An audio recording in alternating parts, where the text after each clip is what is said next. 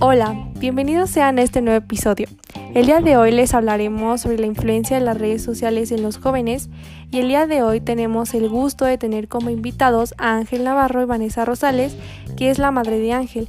A continuación Ángel dirá qué opina sobre las redes sociales.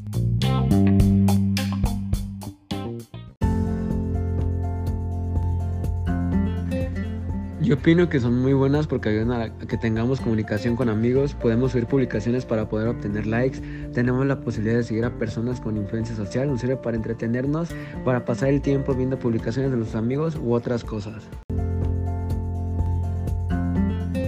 Yo opino que las redes sociales no son positivas porque los distraen mucho y hacen que no exista una comunicación familiar. Pueden encontrar contenido inapropiado y se olvidan del entorno social ya que prefieren convivir con las redes que en persona.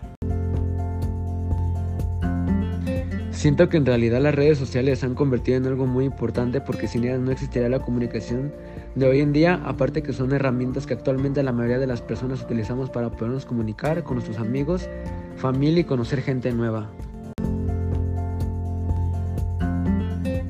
Pues yo estoy en desacuerdo con las redes sociales porque los jóvenes se comunican con personas que ni siquiera conocen y pueden generar un peligro tanto para ellos como a sus conocidos, ya que no saben con qué tipo de personas están hablando detrás de esa pantalla.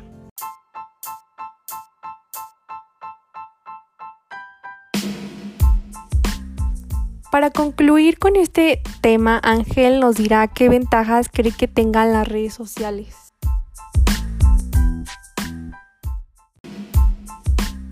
Las ventajas son que facilita la comunicación con amigos y familia, podemos llegar a conocer a más personas con los mismos intereses que nosotros y así mejorar nuestras habilidades sociales.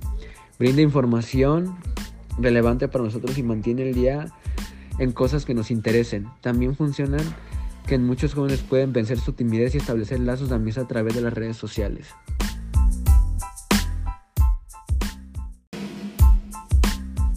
¿Y usted, Vanessa, cuáles creen que sean las desventajas?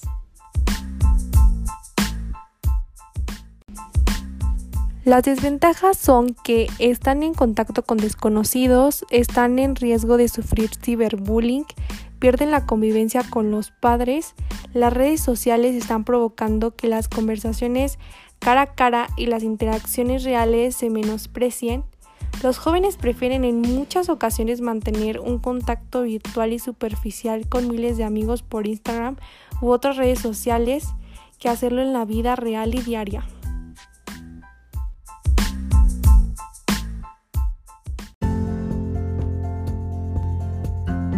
Esto sería todo de nuestra parte, gracias por su atención y nos vemos en otro episodio.